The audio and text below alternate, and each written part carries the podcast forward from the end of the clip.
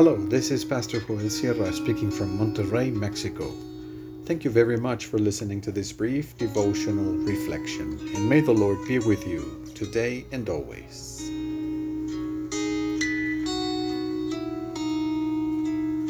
Permission and resources. We read in the book of Nehemiah, chapter 2, verses 6 through 10 in the New International Version. Then the king, with the queen sitting beside him, asked me, How long will your journey take, and when will you get back? It pleased the king to send me, so I set a time. I also said to him, If it pleases the king, may I have letters to the governors of Trans Euphrates so that they will provide me safe conduct until I arrive in Judah.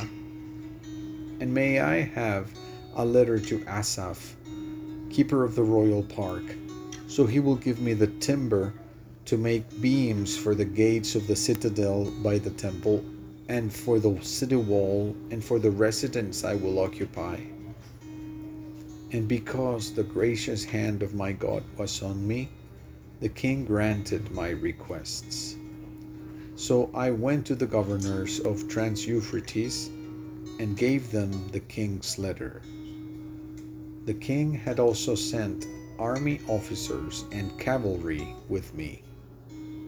When Sanballat the Horonite and Tobiah the Ammonite official uh, heard about this, they were very much disturbed that someone had come to promote the welfare of the Israelites.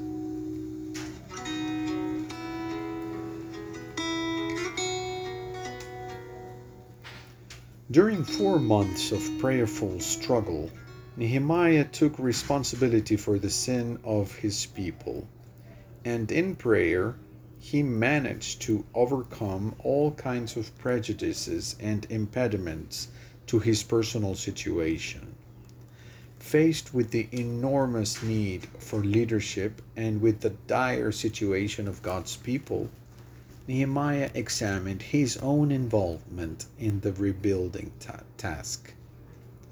There were great disadvantages to the position of cupbearer to the king, as everyone who worked as such was usually made eunuch but there were also great advantages because he had direct access to the king's presence and he could present his project to him directly. Nehemiah focused on the advantages rather than the disadvantages of his position. His personal condition was not going to be an obstacle to achieving his goal. Quite the opposite. Thanks to this position as uh, to his position as cupbearer to the king, he was able to speak to the king on behalf of God's people, to advocate for their rebuilding needs. Nehemiah was a man of prayer. Thanks to prayer, he managed to define the vocation to which God was calling him. Thanks to prayer, he achieved reconciliation, God's forgiveness, Thanks to prayer, he obtained the security of being accompanied and strengthened by the hand of God, which was always beneficial on him. When questioned by the human king, he prayed to the King of Heaven to ask for his blessing. Nehemiah was very clear on the issue of the origin of authority. Above all authority is God, who grants Nehemiah the permissions and resources for reconstruction through human authority. Permits and resources are two types of blessing for rebuilding. For those of us involved in the task of rebuilding, they are blessings that come from the hand of God.